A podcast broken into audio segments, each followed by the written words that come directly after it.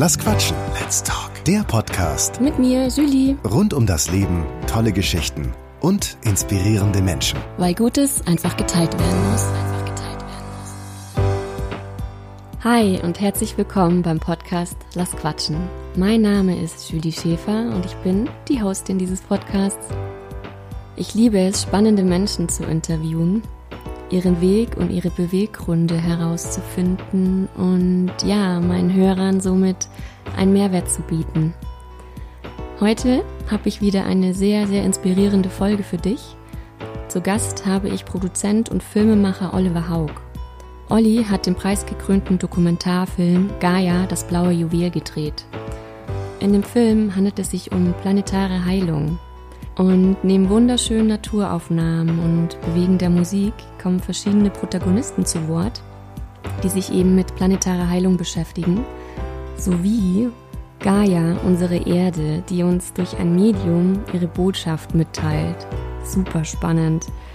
Es ist ein wirklich schöner Film, der unter anderem aufzeigt über welche Möglichkeiten der Mensch in Wirklichkeit verfügt und was wir tun können, um die Welt ein Stück besser zu machen. Hm. In dem herzlichen Interview mit Olli erfährst du einiges über seinen persönlichen Weg, wie es letztendlich zu diesem Film kam, seine Beweggründe und Weltansicht und noch einige Hintergrundinfos zum Film. Es war ein sehr, sehr schönes spirituelles Gespräch und das Thema dieser Folge ist, wie ich finde, aktueller denn je. Bleib auf jeden Fall bis zum Ende dran, denn es gibt was zu gewinnen. Und wenn du keine Folge mehr verpassen möchtest, folge mir auf Instagram oder YouTube unter Julie Schäfer oder trag dich in mein Newsletter ein unter www.julieschäfer.de. Ach ja, der Film kommt am 26.06.2020 auf DVD. Jetzt aber viel Spaß beim Anhören. Herzlich willkommen, Olli. Ich freue mich total, dass wir heute zusammengekommen sind und ich dieses schöne Interview mit dir führen darf über den Film Gaia und das blaue Juwel und über dich und deinen Weg. Und bevor wir starten, fände ich es ganz klasse, wenn du dich mal mit eigenen Worten vorstellen würdest und was du machst und wie es dazu kam, zu dem Film. Ja, liebe Julie, danke, dass ich äh, hier sein darf. Danke für das Interview. Ähm, mich erfüllt es wirklich mit großer Freude, weil mhm. äh, man merkt, dass jetzt doch diese Zeit noch mehr gekommen ist, wo dieses Bewusstsein für die Erde und auch das Bewusstsein zu den äh, Menschen und den Wesen um uns herum äh, größer und größer wird. Ähm, ja, ja. Was meine persönliche Entwicklung anbelangt, ich bin eigentlich gelernter Elektriker mhm. und äh, komme aus einem Bergort, Bergdorf, nahe Garmisch aus Mittenwald und wollte eigentlich als Kind schon immer zum Film oder Fernsehen. Mhm. Und ähm, da hieß es aber nur immer, ob ich verrückt sei und ich soll doch Elektriker lernen, wie alle anderen in der Familie auch. Also, meine ganzen Onkels, alle waren Elektriker. Die Eltern hatten eine kleine Elektrofirma, also das war alles Elektro, Elektro. Und es war tatsächlich so, dass ich irgendwie so mit neun oder zehn äh, oder elf habe ich ja schon angefangen, Drehbücher zu schreiben. Und zwar, ich habe sie dann danach gesehen, wirklich so formatiert, wie ein Drehbuch ist, obwohl ich natürlich bis dato, also zu der Zeit nie eins gesehen hatte. Cool. Und teilweise waren meine, ich hatte da immer so eine Geschichte von, von so einem Berggeist, der da in so einer Schlucht am Karwendel wohnte. Und mhm. ähm, teilweise war es wirklich so, dass ich so eine Angst vor diesem Berggeist selber bekommen habe, dass ich mich nicht mehr in diese Schluchten hab gehen trauen. Also mich hat das so die eigene Fantasie irgendwie ähm, eingeholt. Und es war dann so, dass ich tatsächlich dann, wie ich dann äh, als junger Mensch dann älter geworden bin, diesen Traum irgendwann einmal vergessen habe. Mhm. Und wie ich mich wirklich dann an diesem äußerlichen Druck irgendwo hingegeben habe äh, und dann eben eine Lehre als, als Elektriker gemacht. Und dann im elterlichen Betrieb angefangen habe. Und diesen Traum, der war wie weg. Also das war echt interessant. Und es war so, dass meine Eltern, die hatten, die haben Leuchtschriften haben die gemacht. Mhm. Dann rief eines, eines Freitags nachmittags rief tatsächlich Tele 5 an. Das damals gab 1989 und meinten, es müsste jetzt sofort ein Schild in der Schellingstraße abgehängt werden und da im Studio aufgehängt werden. Und nachdem natürlich am Freitagnachmittag die ganzen Meister und Gesellen schon alle im Wochenende waren, äh, hat meine Mutter zu mir gesagt, das solle jetzt ich noch machen, wo ich mir dachte, wäre super, da schicken sie wieder den Deppen hin, gell, der nichts mhm. kostet. Also ich war da echt wirklich frustriert und traurig und bin dann da hingefahren, habe dann dieses Schild äh, demontiert und bin dann mit diesem Schild ins Studio nach Ismaning gefahren bei München und wollte das dann da montieren. Und auf einmal gehen vor mir wie so große Garagentüren auf und ich konnte in das Fernsehstudio reinblicken. Mhm. Und dann sagte diese innere Stimme in mir, jetzt ist deine Chance, jetzt ist die Gelegenheit, jetzt kannst du fragen. Wow. Und das war ganz stille, ganz, ganz eine leise Stimme, so im Hinterkopf irgendwie. Und das habe ich dann gemacht und äh, habe dann da quasi äh, einen Monat später als Kabelhilfe angefangen. Und äh, ab diesem Zeitpunkt bin ich den, den Medien immer treu geblieben. Mhm. Habe dann ganz viel für so Unterhaltungssachen gemacht. Also äh, viel für die Privaten, ähm, viel von Sachen, wo ich dann aber mit zunehmendem Alter auch gemerkt habe, dass ich das jetzt nicht mehr bin. Also ich hatte eine Zeit, da war ich äh, für Big Brother und so äh, als Redakteur. Ja, warte, da muss ich einhaken, weil das ist total spannend. das glaubt man von gar dem, nicht. Ja, von dem jetzigen Film, um den es gleich geht. Vorher bei Big Brother, erzähl mal, wie kam denn, naja, also kam denn da war, der Shift? Also ich war halt, ich habe halt viel als Producer gearbeitet dann auch und als Realisator und hatte dann ähm, auch so eine so, so ein Fresh Talents Dance Contest hieß es äh, für äh, eine große Essensfirma irgendwie, wo sie mich da dazu geholt haben. Und wie diese äh, vier Folgen dann fertig waren, habe ich quasi die, eine Anfrage damals von RTL 2 bekommen, ob ich nicht in die Unterhaltungsredaktion möchte. Mhm. Und das hat mich natürlich auch total gefreut, weil ich mir gedacht habe, ja super, da kann ich ja im Fernsehen was verändern oder kann mich da noch mehr einbringen. Mhm. Da habe ich allerdings noch nicht so ganz umrissen gehabt, was da, wie viele Rädchen da überall mitspielen. Und ähm, naja, auf alle Fälle war es halt dann irgendwann so, dass es dann darum ging, jetzt ist die neue Big Brother steht wieder an und ich weiß noch, dass ich damals zur, zu meiner Chefin, zu meiner wunderbare Katja, ähm, dass ich dann zu der hin bin und habe gesagt, sage ich, du Katja, also weil die meinte, ich solle die Dailies quasi übernehmen, die es ja da immer gab um 19 Uhr äh, unter der Woche. Und ich habe zu ihr gesagt, sag ich, Katja, ich bin der allerschlechteste Redakteur für diese Sendung, weil ich die so schlimm finde. ja. Und da meinte die aber in ihrer super süßen, äh, charmanten Art, sagt sie, ja, lieber Olli, aber du bist fest angestellt. Ja? Und dann mhm. machst du halt so, dass es dir gefällt. Also das habe ich dann auch gemacht. Natürlich kann es bei Big Brother jetzt nicht irgendwie die, äh, kannst du da nicht das, ähm, das Kernthema verändern, aber ich habe zumindest, habe ich gesagt, okay, dann machen wir das jetzt halt einmal, unterlegen wir mal das so mit ein bisschen lustigen Sprechersachen. Und ähm, das hat ja dann auch ganz gut funktioniert, dass um quasi, ich sage mal so ein bisschen diese, diese Schwere, was da einfach teilweise bei den Menschen da so tagtäglich äh, mhm kam, um das so ein bisschen, ich mag jetzt nicht sagen, auf den Arm zu nehmen, aber um das einfach so ein bisschen leichter zu transportieren. Ja, ja, und dann kam aber, dann kam tatsächlich dann auch so ein Punkt, wo ich dann, das war so 2005 rum, wo ich dann einfach gemerkt habe, das bin ich nicht mehr.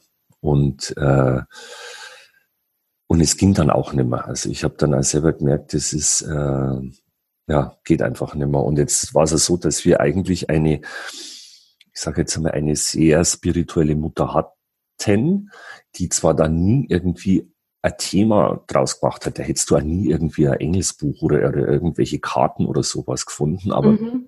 bei der Mama, da war es zum Beispiel immer so, wenn jemand gestorben ist in der Familie, die haben sich bei der verabschiedet. Die hatte also auch, die träumte, wann die Waschmaschine brennt und lauter so Sachen. Und das ist, war jetzt wirklich ja alles ähm, ja immer eingetroffen. Oder sie wusste das in der Früh schon.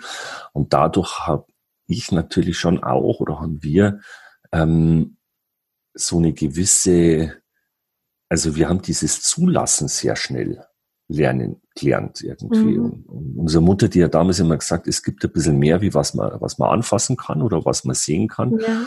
Aber erzählt es keinen, weil die Leute werden euch für verrückt halten. Mhm. Das war in die 70er. Also damals, das war halt ja. halt nur, mhm. das war halt damals noch ganz was anderes. Aber das hat halt schon so, ich sage jetzt mal einfach diese Tore ein Stück weit offener gelassen wie bei anderen Menschen. Mhm. Ja. Und dann war es tatsächlich so, dass also unsere Mama, die ist dann äh, 2003 ist die gestorben mit 54 relativ, also an einem Herzschlag relativ äh, schnell und von heute auf morgen. Und das war dann irgendwo schon so ein Wendepunkt von mir, wo ich dann gemerkt habe, da komme ich jetzt auch mit meiner leichten Unterhaltung irgendwie nicht mehr hin und habe dann angefangen, äh, diverse Ausbildungen auch zu machen, von Ayurveda über Heilerausbildungen, über also ich habe mich halt dann wirklich gesagt habe, ich, äh, ich will jetzt das ausleben, was ich da in mir spüre. Und ähm, habe das dann auch gemacht und hatte dann aber auch, und dann sind eben bei mir also die Kanäle aufgegangen, mhm. muss ich mhm. jetzt dazu sagen. Und dann habe ich aber gemerkt, dass das eigentlich, weil ich schon gemerkt habe, dass viele Menschen Therapeuten aufsuchen, zwar mit einem bestimmten Thema, aber dann eigentlich dieses Thema komplett dem Therapeuten in die Hände geben und eigentlich nichts mehr damit zu tun haben wollen. Und das funktioniert halt nicht. -mm. Also das geht halt einfach nicht. Also wenn ich jetzt ein Thema habe, da ist der Therapeut, der ist da, dass er mich quasi begleitet und dass er mich unterstützt, aber ja. letztendlich muss ich es selber aufarbeiten. Mhm. Und äh, dann war es eben so, dass ich mir eigentlich dann zu dieser Zeit, also das hab, ich habe da wirklich ähm, hm, bestimmt schon drei, vier Jahre, wo ich da quasi da aus der Medienwelt draußen war, habe allerdings zu der Zeit Musik gemacht. Ähm, weil ich interessanterweise für diese ganzen äh, Channeling-Sessions oder auch für die, äh, für so Ayurveda oder Energiearbeiten, entweder waren die Musiktitel zu kurz, also ich war zum Beispiel mal ein ganz großer Fan von Deuter, aber diese Titel waren einfach immer zu kurz für eine ganze Session, oder ich fand die Titel immer so grottig produziert, mhm. dass ich gesagt habe, ich mache das jetzt selber, weil dann weiß ich wenigstens, ähm, äh, was ich, äh, was ich höre. Ja, was für Musik machst du? Das war so, das war also äh, das war Meditationsmusik, das eine zum Beispiel. Das ist eben die Ayula, die Sacred Sounds for the Heart. Das ist eben, was ja auch im Bonusmaterial auf der DVD sein wird. Das sind ähm, 65 Minuten, die in zwei Titel äh, geteilt sind. Und äh, dieser erste Titel auf die Herzfrequenz abgestimmt ist auf das Herzchakra und auch das ganze Arrangement ähm, drauf, da, drauf angelegt ist. Und das hat natürlich zur Folge, dass wenn du diese Musik laufen lässt, automatisch durch die physische Resonanz von deinem Körper ja. du schon so eine Herzöffnung äh, spürst. Ja. Und das ist natürlich was Tolles, wenn du da jetzt als Therapeut irgendwie arbeitest, weil du quasi in dieser ersten halben Stunde, also das wirkt halt sehr unterstützend. Und der, der, der zweite Titel, ähm, der ist auf das Kronenchakra. Ähm, auf diesen Ton ist das quasi angelegt worden. Und das erlaubt dir natürlich dann als, als Mensch, der die Musik hört oder auch als Therapeut, dass halt quasi oben alles aufgehen darf und du dadurch eine wahnsinnig schöne äh, Herz, Kronenchakraöffnung erreichst. Und das geht halt dann auf den Körper. Also das ist was wirklich Tolles. Also das habe ich so, so dazwischen. Heilsam, Frequenzen und ähm, schön, spannend, was du alles machst. ja, ja. Dann habe ich das andere Album, was ich da eben ein dieser Abstinenzzeit gemacht habe mit dem Thomas Hoffmann oder Leon Roth. Ähm, das war die, das war die Mantra Lounge, weil mhm. ich mir gedacht habe, das ist eigentlich total schade, dass so wahnsinnig tolle Titel ähm, oder ich sage jetzt einmal so so so diese Weisheiten, die die sich hinter den Mantren verbergen, die ja zehntausend Jahre alt sind, ja. in das Sanskrit geht, dass die ich sage jetzt einmal, äh, einem jüngeren Publikum irgendwie so verschlossen bleiben. Und ich habe mir halt gedacht, ich muss ja sagen, ich tu mir auch oder ich tat mir auch immer ein bisschen schwer, wenn ich äh, äh indische Mantra-CD äh, höre und draußen ist es grau in grau oder es schneit. Das passt nicht so für mich. Also habe ich mir gesagt, warum nehme ich jetzt nicht zum Beispiel das Gayatri-Mantra und bette das in Chill-Out-Musik ein?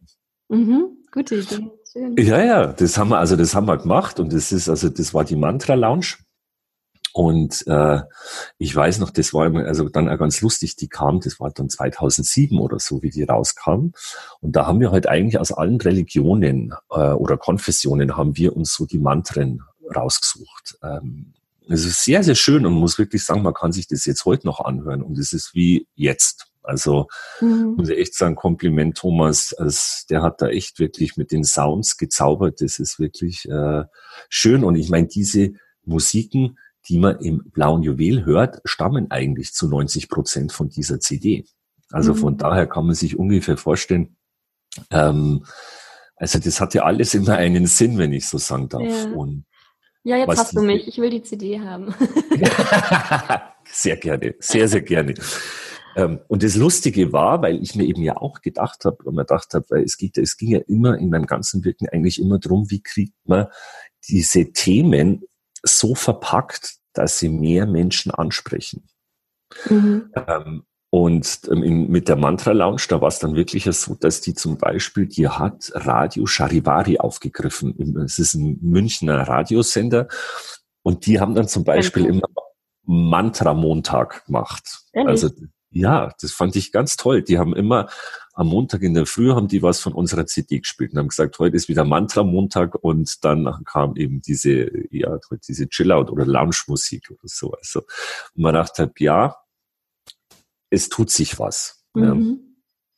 Wie gesagt, und ich aber dann wieder, das war eben so nebenher und ansonsten habe ich, hab ich da eben in, in da quasi das eins zu eins mit den Menschen gearbeitet, um dann aber eigentlich auch festzustellen, dass mir dann die Medien doch irgendwo abgegangen sind. Weil ich natürlich auch zum Beispiel dann also Seminare ähm, besucht habe, wie vom David Miller und die Group of 40. Und ich halt gemerkt habe, dass mir diese Menschen wahnsinnig gut tun mhm. gut taten in meiner eigenen Entwicklung. Und mir dann eben gedacht habe, okay, wenn die jetzt mir geholfen haben, können sie ja vielleicht auch andere Menschen helfen. Und so kam dann so ganz peu à peu quasi dieser Gedanke vom Film auf mich zu. Und das war wirklich, äh, das war echt, das war wie so ein Gedanke, der am Anfang so 20 Meter weg ist und plötzlich war der bloß nur 15 Meter weg und irgendwann war der bloß nur 12 Meter weg und dann hat man schon gemerkt, jetzt tut sich was mit einem irgendwie.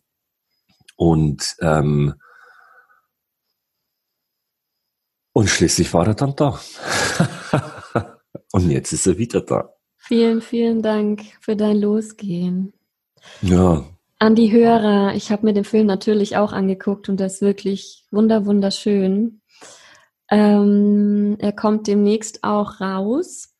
Alles weitere dann in den Show Notes, wo ihr den finden könnt. Aber für die, die jetzt noch gar keine Ahnung haben, um was es in dem Film geht, ich habe es im Intro kurz angesprochen, magst du mal erzählen? Also im Film geht es eigentlich um uns Menschen und wie wir mit unserer Erde zusammenhängen, wie wir verbunden sind miteinander. Und mhm. dieser Film war natürlich auch für mich eine Reise, weil ich natürlich dachte, ich muss im Außen anfangen. Mein Ursprungsgedanke war, dem Planeten Erde geht so schlecht, da muss man was tun. Mhm. Und man muss natürlich im Außen heilen. Um dann festzustellen, dass ich das Außen nur heilen kann, wenn ich bei mir selber anfange.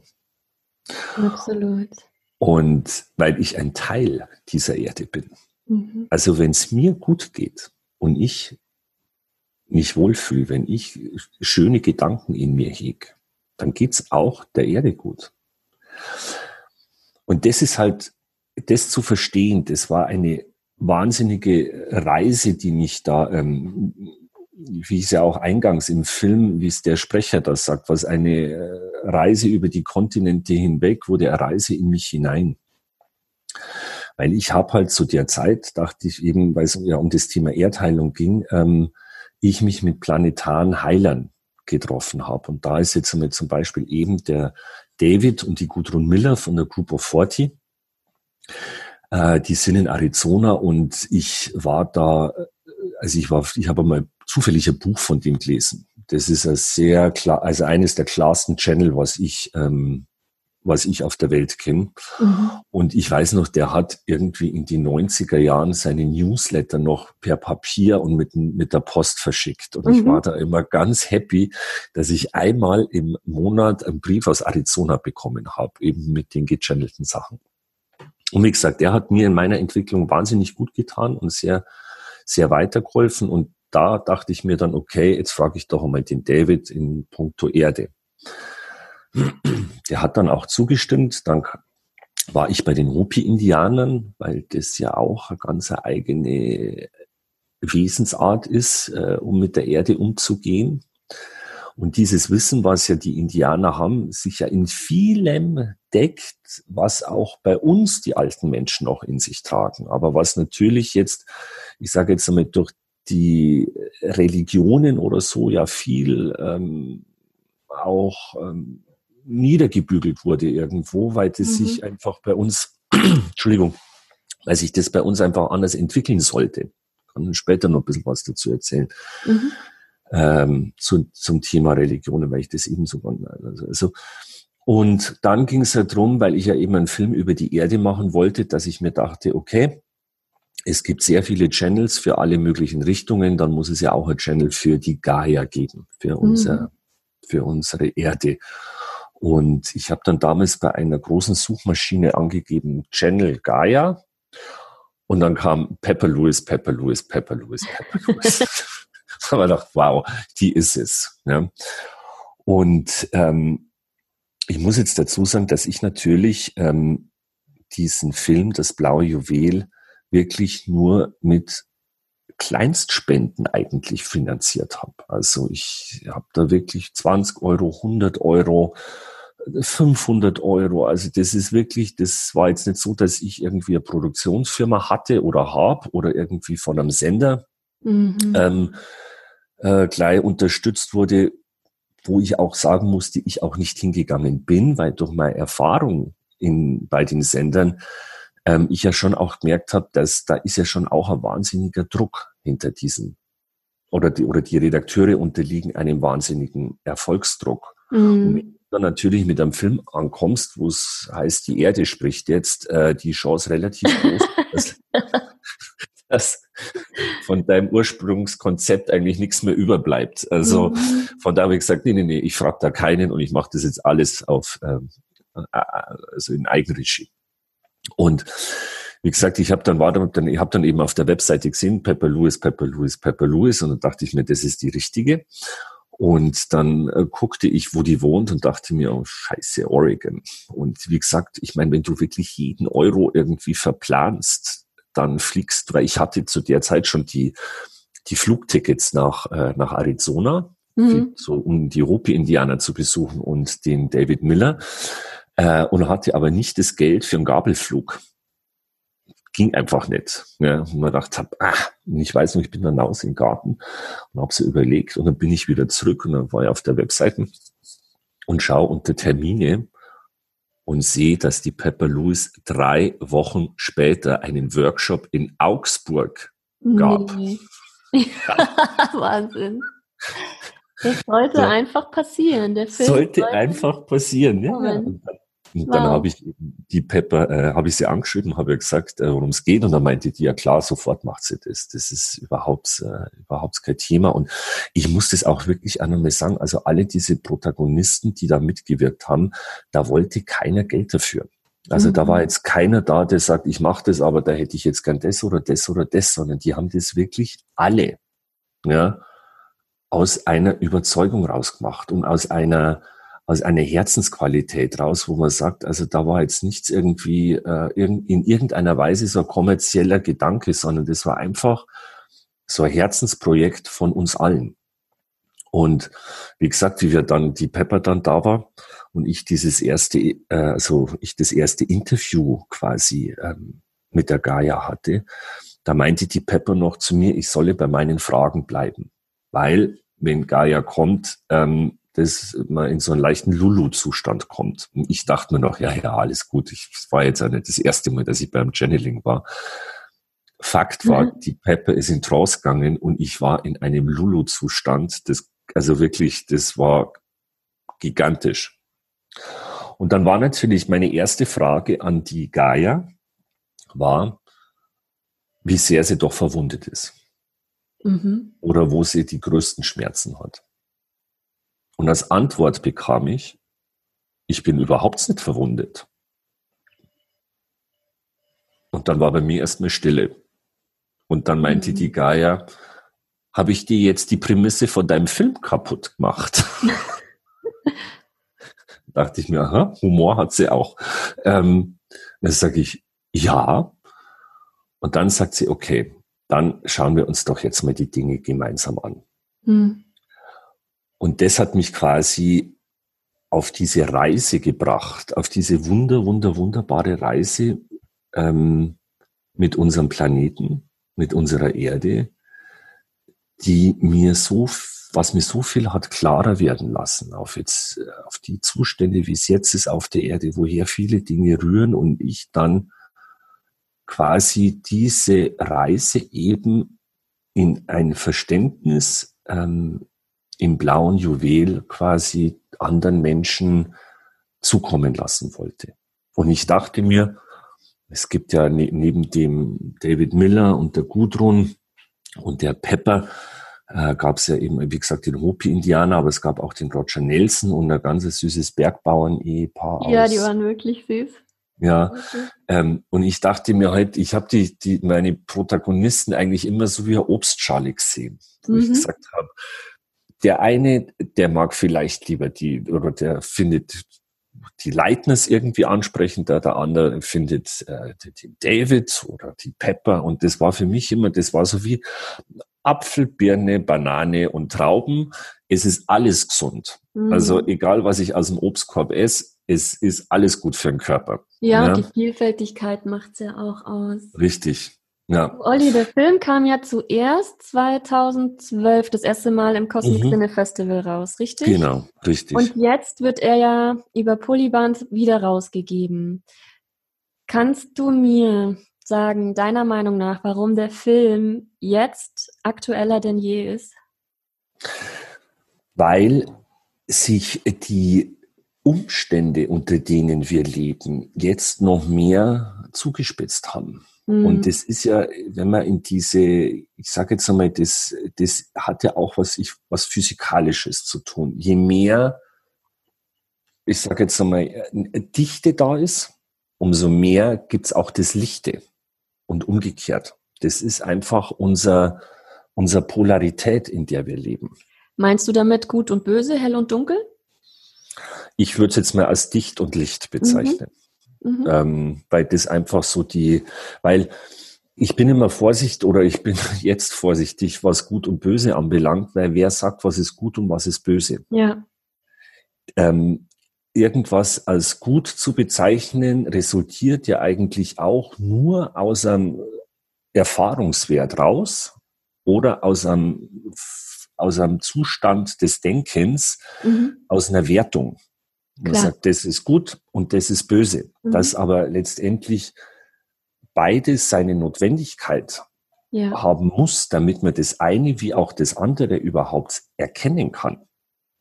Ähm, drum bin ich eher Dichter und Lichter, mhm. sag, sag ich da dazu, weil es ist, es kennt ja auch jeder das Gefühl, wenn ich mich jetzt ärgere oder sowas, dann fühle ich mich ja, oder wenn ich zornig bin, da fühle ich mich ja dicht. Da habe ich ja so das Gefühl, mein Körper ist ein Klumpen. Mhm. Wohingegen, wenn ich verliebt bin, wenn ich einen schönen Abend mit Menschen äh, verbringe oder eine schöne Zeit oder so, jetzt auch wie mit dir, was du über so was Schönes sprechen kann, mhm.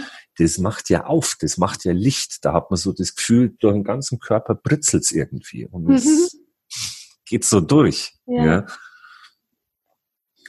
Also das sind, das sind halt so Sachen. Ich meine, ich kann jetzt einmal eins vorwegnehmen. Ich hatte, ähm, wenn wir jetzt einmal unsere gegenwärtige Situation anschauen, was wir gerade auf unserem Planeten erleben. Wenn man sich sagt, diese ganze, äh, diese Situation der Feindbilder zum Beispiel.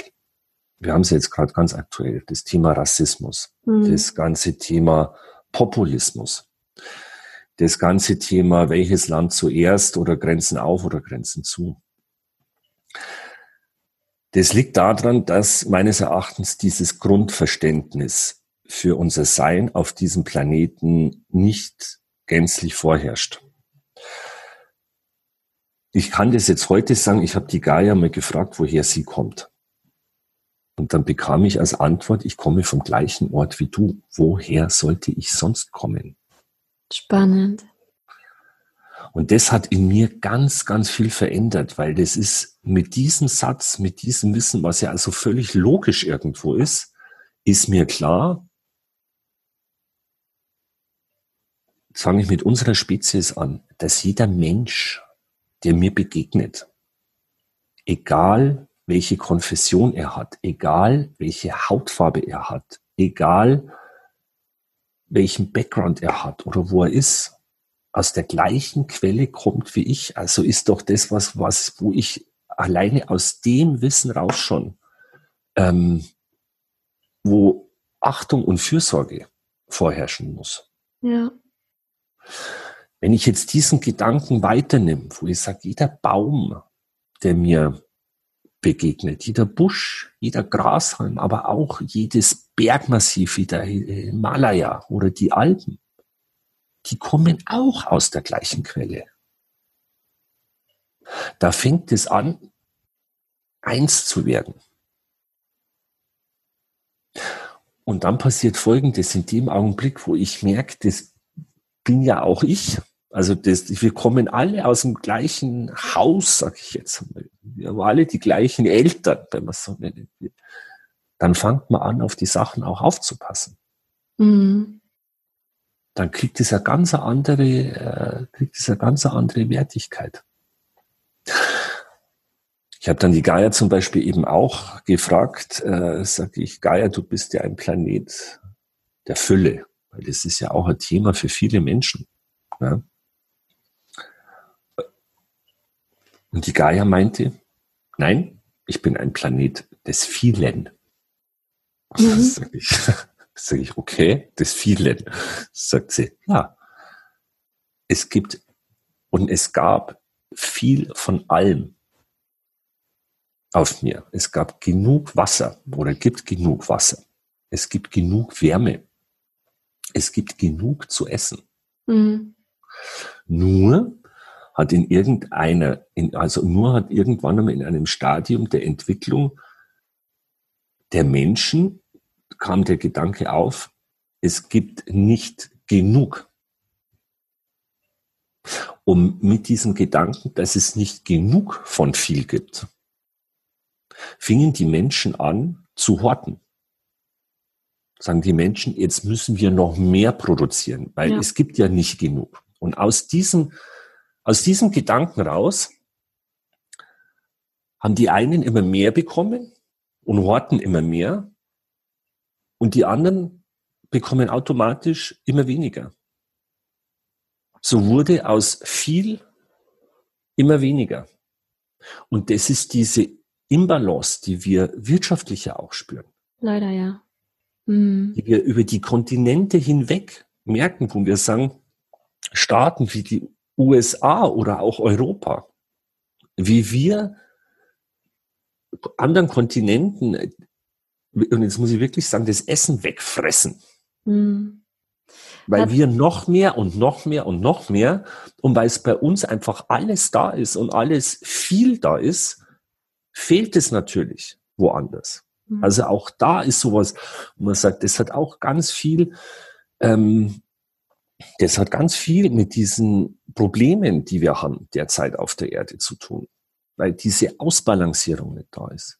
Und ja. dann kam jetzt natürlich ich habe auch die, das war eigentlich so die Kernfrage, wo ich die Gaia gefragt habe, sage, wieso haben wir so große Veränderungen auf unserem Planeten? Und die Gaia eben meinte, weil die Erde sich von der Welt getrennt hat. Genau, Erde und Welt unterscheidest du ja. Ja, also ich, wie gesagt, ich kann es eben auch nur weitergeben aus den, aus den Interviews und man kann es, ähm, man kann es so verstehen, also die Erde ist quasi der physische Planet, den wir vor uns haben. Mhm. Die Erde sind auch wir als physischer Körper, weil wir sind ja auch Erde. Die Welt hingegen ist quasi das Energiefeld, das sind die Ideen, die aus uns raus entstanden sind. Ebenso eine mhm. Idee wie es gibt nicht genug. Mhm. Hat ja mit der Erde nichts zu tun. Mhm. Ja der Gedanke eben, der eine Welt kreiert. Und die Welt, so wie wir sie jetzt heute haben, die ist ja auch mal aus einem Gedanken raus entstanden. Und das gibt mir natürlich wieder großen Mut, weil ich mir sag, eine neue Welt kann auch mit einem Gedanken entstehen. Aber vielleicht muss jetzt erstmal diese, muss diese alte Welt jetzt sich einmal nochmal ähm, so umformen, dass ja. ein neuer Gedanke ja. raus entstehen kann.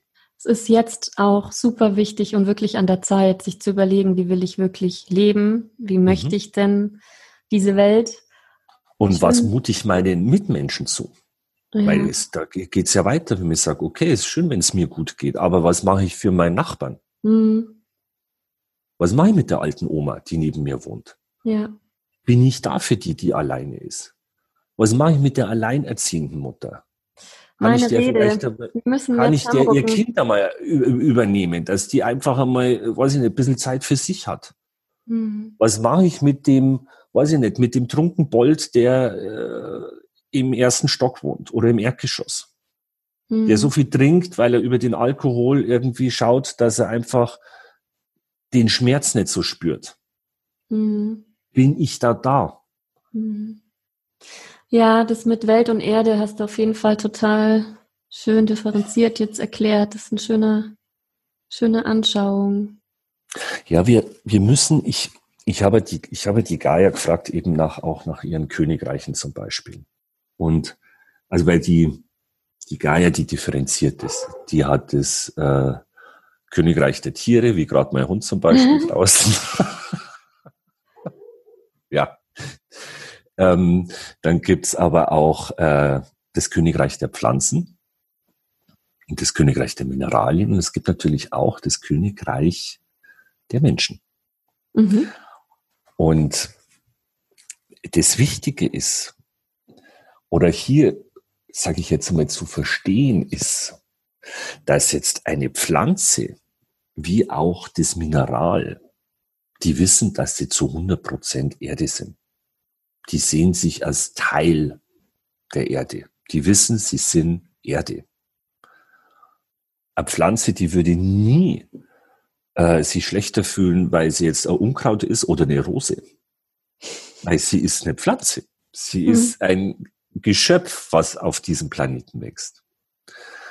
Und jetzt kommt aber der Mensch dazu. Und der Mensch hat in der Unterscheidung zu Tier und zur Pflanze, hat der die, äh, hat der ist durch dieses Beseelte, die, durch diese Essenz der Seele, macht es den Menschen so speziell und lässt den Menschen aber auch getrennt vom anderen fühlen. Mhm. Und das ist eben so genau dieser große Unterschied. Ähm, das ist auf der einen Seite ist es, ich sage jetzt mal, ein Segen, weil man sich so individuell wahrnehmen kann. Auf der anderen Seite ist es aber auch diese Trennung, die jeder von uns auch merkt, wo man sagt, hier bin ich und da ist der Baum oder da sind die anderen Menschen das ist so dieser Zwiespalt, den wir haben und der ja. es uns dann natürlich äh, schwer macht, dass man sagt, okay, jetzt ist auch der größte Verbrecher ist auch nur ein Teil von mir letztendlich. Aber wir haben das ja gewählt.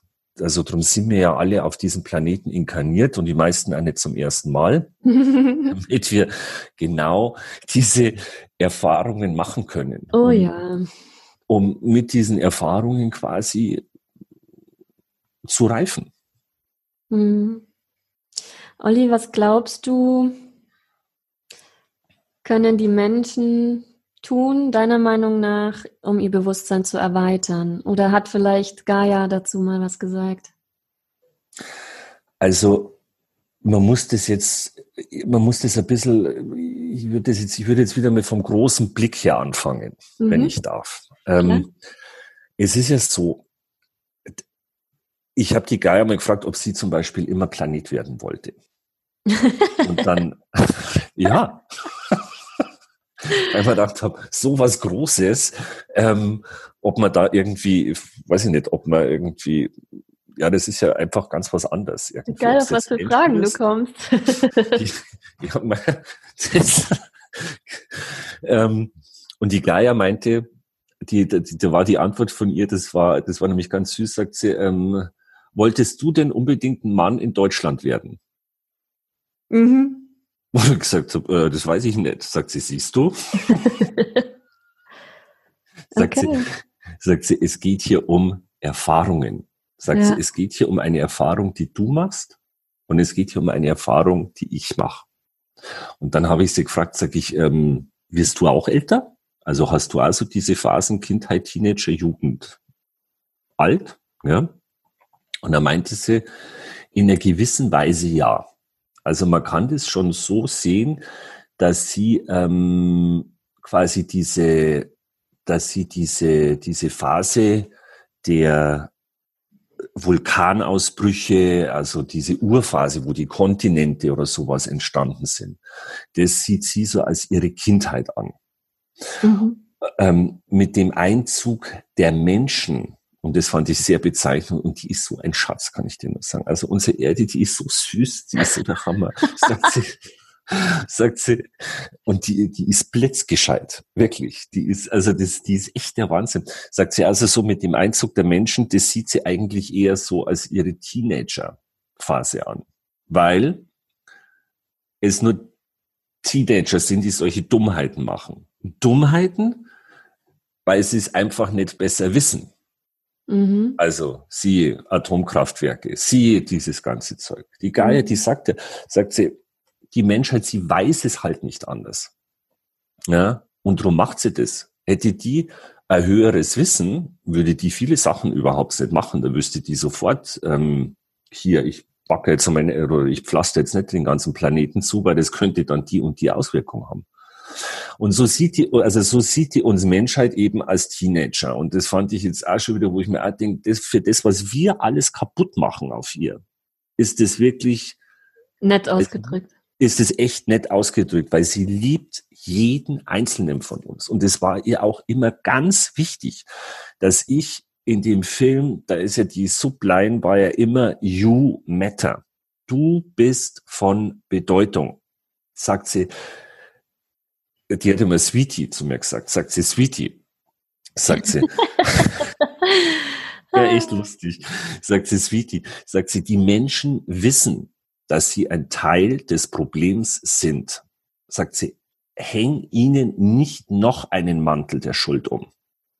Weil sie können kaum mehr diese Last tragen. Sagt mhm. sie, tell them you matter. Sag ihnen, dass jedes einzelne Haar, das sie am Kopf haben, von Bedeutung ist. Make them feel good about themselves. Mhm. Mach, dass, es, dass sie sich wohlfühlen. Sagt sie, das ist das, was die Menschen brauchen. Sagt sie, die brauchen nicht noch einen Fingerzeig. Da seid ihr eh viel zu viele, die die Finger zeigen. Ja, sagt sie, schau, dass es den Menschen gut geht, dass die sich wohlfühlen, weil aus diesem Wohlfühlen heraus eine ganz andere Energie äh, verbreitet wird. Sich selber, seine Mitmenschen, seiner Umwelt. Und von daher glaube ich, dass wenn die Menschen anfangen zu schauen, dass sie sich wohlfühlen, dass man doch noch ganz schön viel hier erreichen können. Und dann muss man halt wirklich auch eins sagen.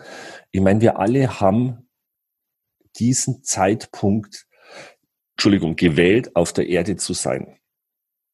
Es ist ja immer die große Frage, ob der Zeitpunkt des Todes bestimmt ist. Ja, in einer gewissen Weise ja. Weil wenn das Erfahrene erfahren ist, es keinen Grund mehr gibt, weitere Erfahrungen zu machen. Und mhm. dadurch verlässt man ja den Körper wieder. Im umgekehrten Fall ist es aber auch so, dass wir natürlich auch ganz bewusst unseren Geburtszeitpunkt auch ausgewählt haben. Das ist ja auch nicht zu, äh, da, da denkt immer gar keiner dran. Alle nee, reden ich finde das, find das sehr tröstend, wenn es mir nicht gut geht, ähm, zu sagen, na ja, du wolltest diese Erfahrung anscheinend machen und es hat jetzt mhm. einen Grund und genau. ich finde das schon tröstend. Manchmal denke ich mir, na toll, wie, was, also. Ja, super Erfahrung. Also das, ich habe ja, ja. Ich habe sie auch gefragt, sage ich, und würdest jetzt die Erfahrungen nochmal machen wollen? Ja, also gerade im Hinblick mit uns Menschen am Buckel irgendwie. Mhm. Und dann sagt sie, naja, würdest du alles nochmal so erfahren wollen, was du in deinem Leben hattest, so mit den Höhen und Tiefen? Sage ich, ja, du, wenn ich das alles gewusst hätte, ja. ja sagt sie, siehst du, mir ja. geht's genauso. Aber im Großen und Ganzen passt es schon. Und dann wird's natürlich auch, unser Erde, das wird ja auch, ich meine jetzt, wenn sie in einem Teenageralter ist und sie hat ja dann eben auch gesagt, sagt, es gab ja immer wieder die Menschheit als solches, die war, wir sind ja jetzt ja nicht zum ersten Mal auf diesem Planeten das wissen ja alle, die, ich sage jetzt mal, wenn es an diese Zeiten oder was äh, so in, wenn es so an Atlantis oder die Mayas oder wie diese Völker alle hießen, die schon vor uns da waren, es ist ja immer ein Kommen und Gehen, auch mit unserer Spezies. Das heißt, ähm, und es war auch so, dass es, es gab ja auch schon Menschheiten auf dem Planeten, die schon so hochentwickelt waren, ähm, dass sie den Planeten einfach verlassen haben, weil, sie, weil die Erfahrung quasi abgeschlossen ist als Erdling, wenn man es so nennen will. Und jetzt vielleicht auf Arcturus mhm. in der mhm. fünften Dimension äh, weiterleben. Und äh, genauso ist es halt jetzt da auch. Da freue ich mich übrigens schon drauf, bin gespannt. ja, also das ist, ähm, das ist halt wirklich, das sind halt lauter so Sachen. Und natürlich wird irgendwann einmal auch, irgendwann wird ich sage jetzt einmal, der Zyklus der Sonne erlösch, äh, ähm, erlöschen, oder wie sagt man? Erlischen, erlöschen, ausgehen einfach. erlöschen, ja. Erlöschen, ja. so, irgendwann wird die Sonne ausgehen und dann wird es auch hier alles ähm, zu Ende sein. Habe ich von gehört, aber, ja. Aber das ist dann eben auch ein ganz natürlicher Prozess. Und die Seele das Wesen von unserem wunderbaren Planeten mir vielleicht äh, dann woanders wieder treffen können. Mhm. Weil wir aus der gleichen Quelle kommen. Das ist das Tolle, das ist das Schöne, das ist das, wo ich mir sage, boah, wenn ich mich manchmal ärgere oder wenn ich irgendwie so Dinge, denke ich mir immer mal, wir kommen alle aus der gleichen Quelle. Und das stimmt mich immer so friedlich wo ich mir echt denke, da kann kommen, was mag, und man sagt, hm, kommt aus der gleichen Quelle. Also da bist du sofort aus dem Werten auch irgendwie draußen. Da bist du aus Gut und Böse, da ist nichts mehr, weil du sagen kannst, hm, so, ja. Ich bin da total bei dir. Ich finde es manchmal aber schwierig, mh, hm, ja, bei Menschen, die anderen Leid zufügen oder Kindern Leid zufügen oder Tieren. Und ja, um Gottes Willen, das ist natürlich. Ne, da, ja ja, dann heißt wieder, ja, diese Seele wollte diese Erfahrung machen. Ich weiß es nicht. Das ist was, da kann ich nicht so mitgehen. Aber vielleicht hast du oder Gaia ja eine Idee. Also ich glaube, dass man, ich glaube, dass man solche, dass man solche Themen so individuell betrachten muss, dass man da keine pauschale Antwort sagen kann.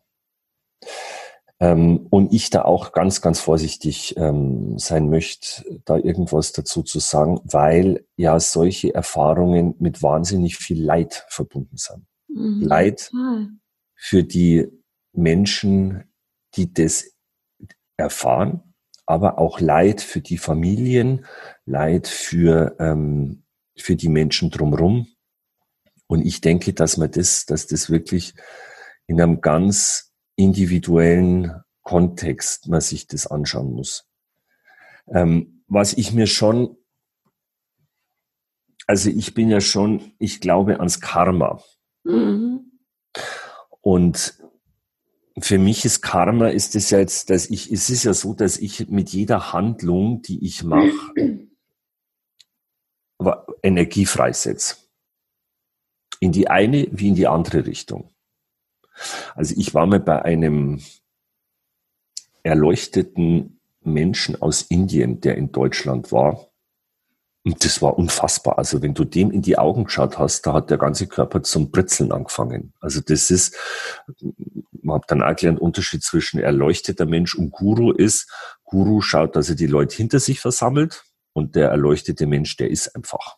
Also das war, und der hat zum Beispiel immer davon gesprochen, dass man aufpassen soll, dass man nicht so viel gutes Karma ansammelt.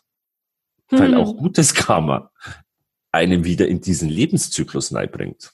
Also der sagt so, am besten ist es, man schaut, dass man wirklich so ganz neutral ähm, bleibt, um, um aus dieser Karma-Spirale da rauszukommen. Jetzt, jetzt weiß ich vom Karma her, dass das zum Beispiel jetzt ähm, nicht linear ist. Das heißt, ähm, dass äh, äh, wenn ich jetzt heute ein guter Mensch bin, ich im nächsten Leben äh, noch besser oder ein schlechtes Leben habe oder sowas, sondern das ist wirklich, das ist so eine, eine energetische Ansammlung von Sachen, die wir quasi aussenden in unserem Leben, die dann quasi wieder zum Tragen kommen, wenn es die jeweilige Situation ergibt. Mhm. Und von daher, wie gesagt, du hattest mich ja vorhin gefragt, jetzt, ich meine, das rechtfertigt gar nichts. Also es rechtfertigt jetzt weder äh, einem anderen Menschen physisches Leid zuzufügen, noch ein Tier zu quälen oder sowas. Also das ist für mich, ähm, da gibt's für mich in dem Sinn keine Rechtfertigung. Und dennoch denke ich mir, muss man sich das wirklich einfach individuell anschauen. Ich hatte mal eine ganz interessante interessantes äh, Thema in dem Kontext. Und zwar, da habe ich einmal gefragt, wieso wir zum Beispiel wieso wir zum Beispiel ähm, tödliche Krankheiten haben. Ich meine, das, die Frage, die habe ich einmal, das war nicht vor 15 Jahren schon irgendwie mit meinem, meinem Schutzengel gestellt, die Samanda heißt. Und dann hat die Samanda die hat zu mir gesagt, sagt sie eben auch, dass man sich das individuell äh, anschauen muss. Aber so eine tödliche Krankheit, es gibt so gewisse Grundstrukturen, was sie merken. Und das eine ist zum Beispiel jetzt jemand, der sehr stark in einem Opferdenken ist und in so einer Opferhaltung, der zieht natürlich so eine tödliche Krankheit, jetzt Krebs oder damals war es ja nur mit HIV oder irgendwie so, oder Tumore oder sowas quasi förmlich an, weil für den vom Unterbewusstsein her ähm, es ja nichts Krönenderes gibt als opferdenkender Mensch, als dass ich quasi an der Krankheit sterbe.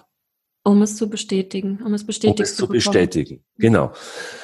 Es kann aber eben auch sein, dass wenn jetzt eine Seele zum Beispiel wahnsinnig schnelle Tode hatte in früheren Leben, im Krieg zum Beispiel, durch Bombenangriffe oder sowas, dass so eine Seele sagt, dass sie jetzt neu in Liebe Abschied nehmen möchte. Weil eben über eine Diagnose, dass man jetzt zum Beispiel nur noch ein halbes Jahr lebt, natürlich alles anders da wahrnimmt. Und das meint, also das sind so eben diese individuellen Sachen oder so, wo man sagt, es ist natürlich, wenn man so eine, wenn man so eine Nachricht bekommt, ist das natürlich dann schon auch meines Erachtens, glaube ich, diese die höchste Kunst des Lebens zu wissen, dass man bald geht und dann dieses halb in diesem halben Jahr quasi nur alles das auf oder erfahren kann, ähm, was man wollte. Aber ich wollte eigentlich damit hinaus, dass ich schon glaube, dass es also es gibt da einen größeren Plan, mhm. dem wir da alle folgen. Mhm. Und drum, jetzt komme ich wieder zur Polybahn zurück oder zu dir drauf. Ich finde das so toll und ich muss ja wirklich sagen, ich möchte mich da ganz, ganz herzlich bedanken und all diese, auch jetzt diese Zusammenarbeit mit der Polyband, das ist so, wie sagen Sie es immer, fully minded and spirited. Also ja. ganz, ganz toll in den Abstimmungen und wie Sie es machen. Also ich bin da wirklich ganz, ganz happy. Das ist wirklich äh, und sehr, sehr dankbar dafür. Und auch, wie gesagt, auch dir vielen Dank. Ja. Sehr gerne. Ich bin immer glücklich über inspirierende Menschen, die ich interviewen kann. Und ich danke an dieser Stelle auch meiner lieben Freundin Caro Wendt, die den Kontakt hergestellt hat. Und oh ja, liebe Julie, Caro. Olli, wäre mal jemand, den du, der wäre super zum Interviewen. Ähm, Nochmal zurück zum Film. Ja. Was war denn deine schönste Erfahrung und da, oder dein schönstes Erlebnis auf dieser Reise des Filmdrehs? Und wie lang ging der Filmdreh? Also der Filmdreh als solches, der hat sich ungefähr so drei Viertel des Jahr, über drei Viertel des Jahr hat sich der erstreckt. Also ich weiß, dass wir im November angefangen haben, hier am, im, im Münchner Süden. Und wir waren ja dann, äh, dann waren wir in Arizona, wir waren in Spanien, wir waren in der Schweiz, äh, wir waren in der Sahara. Und ähm, das ist vielleicht auch so was, das ist nur so eine Sache, dass ich, was ich noch erzählen kann. Also nachdem ja der Hopi-Indianer und alle ja immer gesagt haben, dass man eben mit der Erde reden kann und kommunizieren kann, habe ich mir gedacht, das probiere ich jetzt aus. Und habe das das Regenexperiment genannt. Und dachte mir, können wir anhand unserer Gedanken Regen auf die Erde bringen. Mhm, ja, oder Kraft unserer Gedanken. Vor, ja. mhm. Genau. Und ich habe dann damals, das weiß ich noch, ich habe dann so einen Aufruf im Internet gemacht und ich hatte dann innerhalb von zwei, na, von sechs Wochen haben sich über 2000 Menschen angemeldet gehabt. Also über 50 Länder der Erde. Wow, ja. Und äh, ich dachte mir dann, wo kann ich jetzt so ein Regenexperiment machen, ohne dass sich da irgendjemand äh, schade oder so, aufgrund, wenn es jetzt halt regnet oder wo ist die natürliche Wahrscheinlichkeit ähm, am meisten ausgeschlossen, mhm. dass es regnet. Und also mhm. also blieb natürlich die, nur die Sahara über, wo ich gesagt habe, ja, Tunesien, das einiger, also als sicheres Land und auch von Flugkosten und die ganzen Sachen. Und dann sind, bin ich da ja mit dem Kameramann an diesem eben jenen bestimmten Tag dann dann runtergeflogen. Ich meine, das kann man sich jetzt alles in der Doku dann anschauen. Also das ist, äh, das war schon eben, das war so ein, ein Augenblick, wo ich mir echt gedacht habe, Wahnsinn, wie toll. Weil ich mir eben auch gedacht habe, ich hatte große Sorge zum Beispiel beim Regenexperiment, dass das missbraucht werden kann. Oder diese Technik dass man sagt, du hast jetzt irgendeinen Diktator und der würde jetzt Erfolg dazu nötigen, dass es quasi ein anderes Land im Regen ertrinkt. Ich kann sagen, es funktioniert nicht. Es würde nicht funktionieren, weil die Absicht, jemand anders zu schaden, mhm. dadurch das Ganze auch verhindert. Da war ich auch sehr froh. Also das war mir äh, das war, da war ich ja sehr froh und vor allen Dingen wollte ich jetzt so als Schreibtischtäter irgendwo äh, hier im, sitzt in München und irgendwo, also quasi durch deine Gedanken alleine schon schadest du jemand durch den Regen, weil der einfach zu einer völlig unnatürlichen Zeit kommt. Mhm. Ne? Und das war ja auch alles genauso perfekt, wie es im Film war, also wie es sein sollte. Aber das waren zum Beispiel, das waren so Sachen, wie ich das dann gemerkt habe, da habe ich, da habe ich echt gemerkt, wow, wir sind eins. Wir Menschen und die Erde sind eins. Und das haben wir halt in unseren westlichen äh, Kulturen einfach vergessen. Ja. Weil es uns auch nicht beigebracht wurde. Das, mhm. Irgendwann hörte das ja auf. Das ist halt noch Wissen, was in den, was jetzt bei den äh, indigenen Völkern vorherrscht und was die auch machen. Also mir hat das ja auch die Gaia gesagt, die die indigenen Völker Amerikas, die haben die Jahreszeiten herbeigerufen. Die wussten, wie das geht. Und hier ist eben auch, was das Wetter anbelangt, es geht darum, da nicht zu manipulieren, sondern es geht auch da wieder nur ums Ausgleichen. Ja. Also ich habe zum Beispiel, ich wohne ein bisschen südlich von München und wenn bei uns immer so Quitterwolken kommen, fange ich zum Trommeln an. Mhm. Und es ist tatsächlich so, dass wir und das ganze Gebiet, wo ich bin, eigentlich von diesen, seit ich trommel, ähm, vor so schlimmen Hagel oder sowas verschont bleiben. Das regnet zwar dann mehr, ja, oder wir haben kleinere Hagelkörner, aber nimmer so große Brummer. Und das ist halt sowas, das ist sowas ganz Wichtiges, was ich durch den Film eben verstanden habe und was ich mir wünsche für jeden einzelne Zuschauerin und Zuschauer, dass sie, dass genau dieses Learning da auch stattfinden darf, ähm, dieser Einheit. Und dass ich sage, okay, ich trommel jetzt fürs Wetter, dass es da nicht darum geht, dass ich jetzt trommel, dass ich keine Wolken habe und das alles beim Nachbarn rüberkommt, sondern dass, sondern dass durch dieses Trommeln quasi, wenn man jetzt so eine Quitterwolke anschaut, die hatte eben diese, diese Elektromagnetismus, der da vorherrscht, dass der quasi ausgeglichen wird, dass der äh, zum Beispiel ausgedehnt wird über ein größeres Feld, weil dadurch ja. hast du schon immer diese punktuelle Kraft, diese zerstörerische Kraft, mhm. mit der dann einige wenige umgehen müssen. Mhm. Also das sind so, das sind so, ähm, das sind eben lauter so Erfahrungen, die sich da jetzt aus diesem Film raus ergeben haben und die ich jetzt da eigentlich wirklich tagtäglich äh, leben darf. Und da bin ich sehr dankbar dafür. Schön. Ja, danke für dein Losgehen. Ich sage, wir gehen ja alle. Hauptsache, wir gehen. Ja, das stimmt. Also ich kann den Hörern den Film nur ins Herz legen. Ähm, ich habe jetzt noch eine Frage. Ja. Hat denn Gaia gesagt, was wir jetzt tun können, um einen Beitrag zu leisten? Oder anders gefragt, was kann jeder Einzelne tun, um sein Bewusstsein zu erweitern? Also irgendwie so alltagspraktische Dinge? Sehr gute Frage. Also, es ist so, jeder Mensch empfindet die Erde ja ein bisschen anders. Manche mhm. Menschen empfinden sie übers Atmen. Andere, also ich habe zum Beispiel, meine Übung ist immer folgende.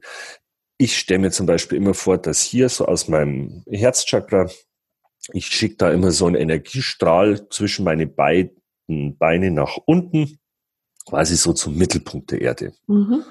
Und dann merke ich so, ups, jetzt ist es unten und dann merke ich, dass da so eine Energie zurückkommt. Mhm. Das ist für mich immer so, so Verankerung. Mhm. Und dann mache ich das Gleiche einmal noch nach oben, wo ich sage, so, jetzt einmal zum Mittelpunkt vom Universum und wieder zurück. Das ist sowas, da wo ich, das ist so eine praktische Übung, die kann man jeden Tag machen. Der Klassiker, genau, was man meistens das, auch vor einer Meditation macht, ja. Richtig, mhm. das ist wirklich sowas. Manche Menschen, die können das mehr mit dem Atmen machen. Andere Menschen, was zum Beispiel eben auch wichtig ist, das ist, dass unser Herzschlag ja in der gleichen Frequenz ist wie die Erde. Das heißt, in dem Augenblick, wo ich auf meinen Herzschlag höre, ich schon in der Verbindung mit der Erde bin. Das ist so ein bisschen, das ist so ein bisschen individuell zu ähm, auch zu betrachten. Ich glaube, das Wichtigste oder der wichtigste Satz ist wirklich der, über der sich eigentlich schon die ganze Zeit durch unser Interview durchzieht. Das ist das einfach zu verstehen und zu fühlen, dass die Erde und der Mensch, dass wir aus dem gleichen Ursprung kommen. Dass wir aus der gleichen Quelle kommen. Das ist für mich so das, der kräftigste Gedanke. Ähm, der, der da jede Zelle unterstützt. Mhm. Ja. ja. Na, hört mal hier. Ach, mein Hund. Sie ist jede Zelle unterstützt. Und los geht's mit Bällen. Und je einfacher das ist, umso, umso schöner. Also, eben mit der Erde verbinden oder einfach dieses Gefühl zu wissen, man kommt aus dem gleichen Ursprung. Ich finde, das ist, das, das befriedet schon so. Das mhm. macht die Zellen auch alle schon so ruhig und lässt es, ähm, und lässt ja. einen ruhig werden. Ich finde das Channeling so toll, das mit in den Film reingenommen wurde, weil meine Mutter hat mir das auch beigebracht. Mhm. Und ähm, ich bin absolut nicht an dem Punkt, wie bei, wie, wie die Peppa Louis ist, aber ähm, ich war als Kind ziemlich, wie soll ich sagen, ja, verbunden oder wusste, da ist noch mehr. Dann habe ich es verloren und dann habe ich mich wieder erinnert.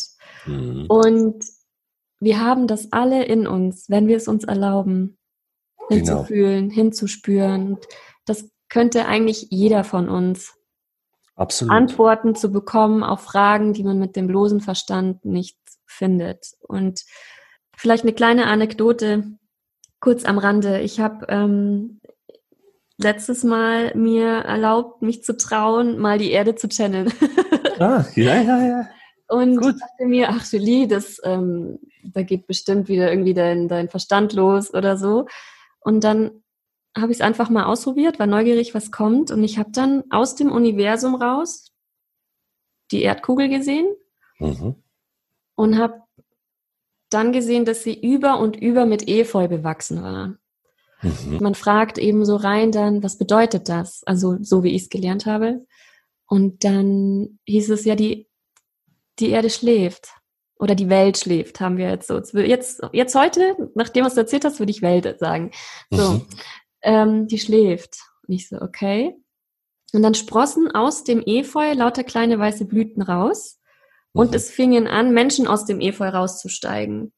Und sich das ähm, so von den ähm, von den Körpern abzuschütteln und die guckten sich um und streckten sich und waren ganz, ja, die, wie soll ich sagen, die waren eine Mischung aus, ah, ich bin wieder wach und erstaunt und haben sich umgeguckt und dann habe ich gefragt, okay, was bedeutet das? Ja, es sind einige dabei zu erwachen. Denn unter dem Efeu gab es Menschen, die lagen da noch, die sind nicht rausgekommen. Mhm. Und da war dann die Antwort, ja, die schlafen noch und schlafen vielleicht auch weiterhin und bleiben dann da. Und hier kommt eben nochmal der Begriff Erwachen. Ja. Das hast du vorhin auch irgendwann reingebracht. Also für mich ist Erwachen, das hat natürlich was mit dem Bewusstseinszustand zu tun. Genau. Und der Roger Nelson hat ja im Film so schön gesagt, Bewusstsein erkennt man, wenn man es hat. Ist halt so.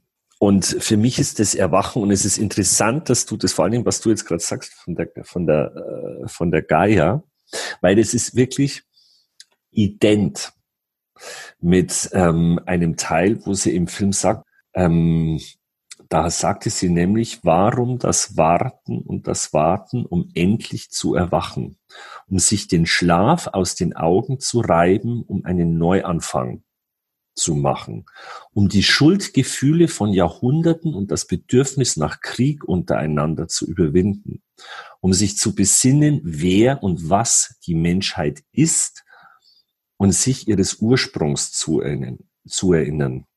Um den Gott im Inneren und nicht im Äußeren zu finden, um die Wahrheit zu suchen, die bereits da ist, um zu wissen, dass die Lösungen aller Probleme und die Antworten auf alle Fragen im Hier und Jetzt sind, lösbar und möglich.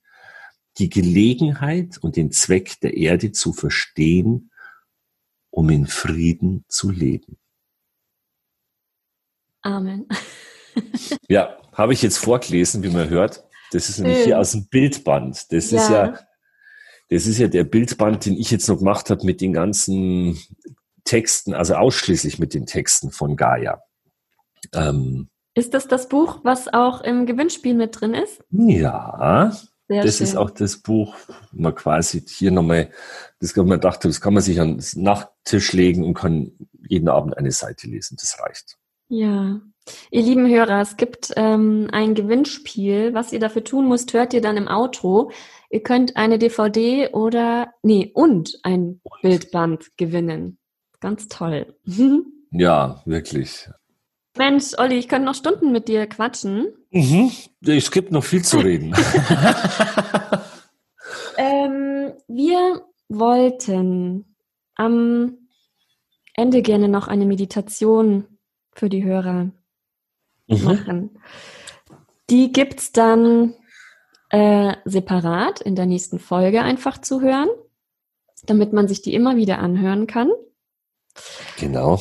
Hast du denn noch was loszuwerden? Wo kann man dich finden? Ähm, du hast von einer Facebook-Gruppe gesprochen, ähm, die auch Gaia, das blaue Juwel heißt. Genau. Wo man sich also eine Facebook-Seite habe ich jetzt. Also ich muss ja wirklich eins dazu sagen. Ich bin leider Social Media eine totale Katastrophe. Das mhm. ist ähm, also ich fand schon ganz toll, dass ich gestern überhaupt geschafft habe, diese Seite äh, zum, also dass ich diese Seite überhaupt da erstellen konnte. Ich bin da echt ähm, nicht wirklich versiert drin. Ich gebe mir Mühe, und äh, aber über diese Facebook-Seite kann man mich auf alle Fälle erreichen ähm, also Gaia und dann das blaue Juwel. Ähm, wenn man jetzt irgendwelche, wie soll ich das sagen, irgendwelche Hinweise. Also was ich noch vielleicht sagen möchte, was, mhm. was ich jetzt auch noch gelernt habe, also was ich jetzt auch gemacht habe oder über diese Seite auch gerne forcieren möchte. Ähm, also meine eigenen Erfahrung abseits vom Film ähm, mit der Gaia ist folgendes. Äh, die Gaia hat mir das so, so schön erklärt, weil ich sie gefragt habe, eben genau der Grund, was kann man machen, um sich besser mit ihr zu verbinden. Ähm, und ich, sie hat mir das dann so erklärt. Also wie gesagt, jetzt jenseits von Pepper Lewis oder so, sagt sie, wenn sich zum Beispiel Menschen, die einen Garten haben oder wenn die in der Natur sind, ist es so, dass die Eindrücke, die über die Büsche, über die Bäume, über die Insekten und sowas da auf Menschen kommt, zu viel ist zum Verarbeiten mhm. in der Regel. Es ist besser und es ist sinnvoller und ihr Vorschlag war, dass man sich quasi auf so einen Quadratmeter konzentriert. Weil äh, das ist so ähnlich wie wenn ich jetzt an einem Grab stehe oder sowas. Wenn ich an einem Grab stehe und ich habe so diese Ausmaße von dem Grab vor mir, da kann ich mich jetzt in dem Fall auf den Menschen irgendwie nur konzentrieren. Und das war eben ein Rat, den sie jetzt gerade noch durchgibt, ähm, was, also wie Menschen sich quasi schön mit ihr verbinden können. Und ich nannte das dann My Square for the Planet. Mhm. Weil ich mir gedacht habe, hey, lasst uns alle so einen kleinen Square im Garten machen. Ja? Mhm. Oder auch in der Natur. Wenn man jetzt in der Stadt wohnt, kann man das ja auch in einem Park machen. Also das ist ja völlig individuell. Aber mal eben über diese begrenzte Fläche, über die begrenzte Betrachtungsfläche wir mit unseren Sinnen oder der Mensch mit seinen Sinnen wesentlich besser in Kontakt mit ihr treten kann. Das sollte noch gesagt werden. Dankeschön. Also sich einen Quadratmeter suchen und nur dort sein und beobachten. Genau. Und den kann man sich ja mit ein paar Steine, wenn es jetzt im Garten ist, ein bisschen abstecken, dass man so wirklich, dass man so wieder für unseren Verstand eine klare Trennung irgendwo hat, dass das alles bedient ist. Und man sagt, so, jetzt konzentriere ich mich dann nur oder gehe mit meiner, mit meiner Herzensverbindung da in die Mitte rein. Und das funktioniert super. Das ist was, was, äh, was wirklich schön ist. Olli, ganz kurz, in kurzen Sätzen. Ich weiß von dir, dass du auch Meditationen sprichst, schon seit vielen, vielen Jahren und das mhm. auch in Gruppen leitest und so weiter und so fort. Wir hatten bei unserem Telefonat darüber gesprochen, dass du am Überlegen bist, die Leute wieder ein bisschen zusammenzubringen. Das fände ich so schön. Hast ja. du das vor? Wann machst du das? Was ich äh, wirklich machen würde oder auch wieder, wieder anbieten würde, ist, dass ich ähm, die Meditationen einmal im Monat ähm, wieder channeln wird und das dann aber jetzt ähm, quasi auch äh, übers Telefon oder eben über irgendwelche Internetkanäle, ähm, dass man sich quasi auch von zu Hause aus damit einklinken kann ähm, das spart äh, Sprit und Anreisekosten. Ähm, das Gefühl der Verbindung ist trotzdem da. Ja? Und äh, das ist jetzt sowas, wo ich sage, ja, das würde ich jetzt auch dann mit dem Filmstart auch einfach wieder anbieten, wo man sagen kann, okay, man kann sich da ähm, einmal im Monat kann man sich da mit einklinken und mhm. kann entweder wahlweise physisch dazukommen. Wie gesagt, ich bin ein bisschen südlich von München oder eben auch ähm, hier äh, digital. Hm. Schön, danke. Ich unterstütze dich da sehr, sehr gerne. Ich habe jetzt schon noch wieder tausend Ideen. Aber das machen wir nach dem Interview, können wir weiter quatschen. Super, also, liebe Hörer, wann das dann alles stattfindet, wann der Film rauskommt, wann Olli seine Meditation macht, das packe ich alles in die Show Notes oder ihr findet das dann auch in seiner Facebook-Gruppe und auch in der Facebook-Gruppe von Polyband und so weiter und so fort. An dieser Stelle, Olli, bedanke ich mich bei dir. Ich sag dir danke und wirklich, ich kann es nur dir sagen und jedem einzelnen Menschen, der unser Interview hört, jeder ist von Bedeutung. Wirklich. You matter. Wirklich. Vielen Dank dir. Vielen, vielen Dank, dass ich äh, dein Interviewgast sein durfte, dass du die Zeit mit mir verbracht hast. Ähm, ja. Kann ich nur zurückgeben. Ich danke dir. Ja, das war's wieder für heute. Ich hoffe, die Folge hat dich inspiriert und du hast Lust bekommen, dir den Film anzusehen. Er erscheint, wie gesagt, am 26.06.2020 auf DVD. Ich komme gleich zu dem versprochenen Gewinnspiel. Kurz noch etwas, das ich im Interview vergessen habe zu erwähnen. Olli wollte für den Film unter anderem auch Musik von Tina Turner einspielen. Und so eine Lizenz zu bekommen, ist, wie man ja weiß, gar nicht so einfach. Olli hat aber mal an die Agentur von Tina Turner geschrieben und beschrieben, was er vorhat. Und Tina Turners Ehemann persönlich hat geantwortet, dass sie ihm die Rechte sehr, sehr gerne zur Verfügung stellen. Also, der Film sollte einfach in die Welt und stand unter einem super guten Stern. Ach ja, noch was. Ich habe im Interview ja erwähnt, dass ich auch channeln kann, dass ich das von meiner Mutter beigebracht bekommen habe, sie mir das sozusagen weitergegeben hat. Und normalerweise channel ich nicht die Erde wie Pepper Louis, mm, sondern channel für Menschen und meine Kunden. Wenn du Lust auf ein Channeling hast, dann mach sehr gerne einen Termin bei mir aus. Und dann können wir mal schauen, was es so für Informationen für dich und dein Leben gibt. Du findest meine Kontaktdaten unter meiner Website www.julieschäfer.de. Dort hast du auch die Möglichkeit, dich in mein Newsletter einzutragen, wenn du keine Podcast-Folge mehr verpassen möchtest. Oder du folgst mir auf Instagram oder YouTube unter Julie Schäfer. So, nun zum Gewinnspiel. Oliver Haug und Polyband verlosen drei Exemplare des Films Gaia das blaue Juwel plus drei Bildbände, wie im Interview erwähnt. Alles, was du dafür tun musst, ist, in meinen Show Notes auf die Facebook- oder Instagram-Links von Polyband zu klicken. Dort wird alles erklärt. Viel, viel Glück dabei. Ich danke dir wie immer, dass du heute wieder zugehört hast. Und in diesem Sinne, erinnere dich an all deine Möglichkeiten. You Matter. Bis ganz, ganz bald, deine Julie.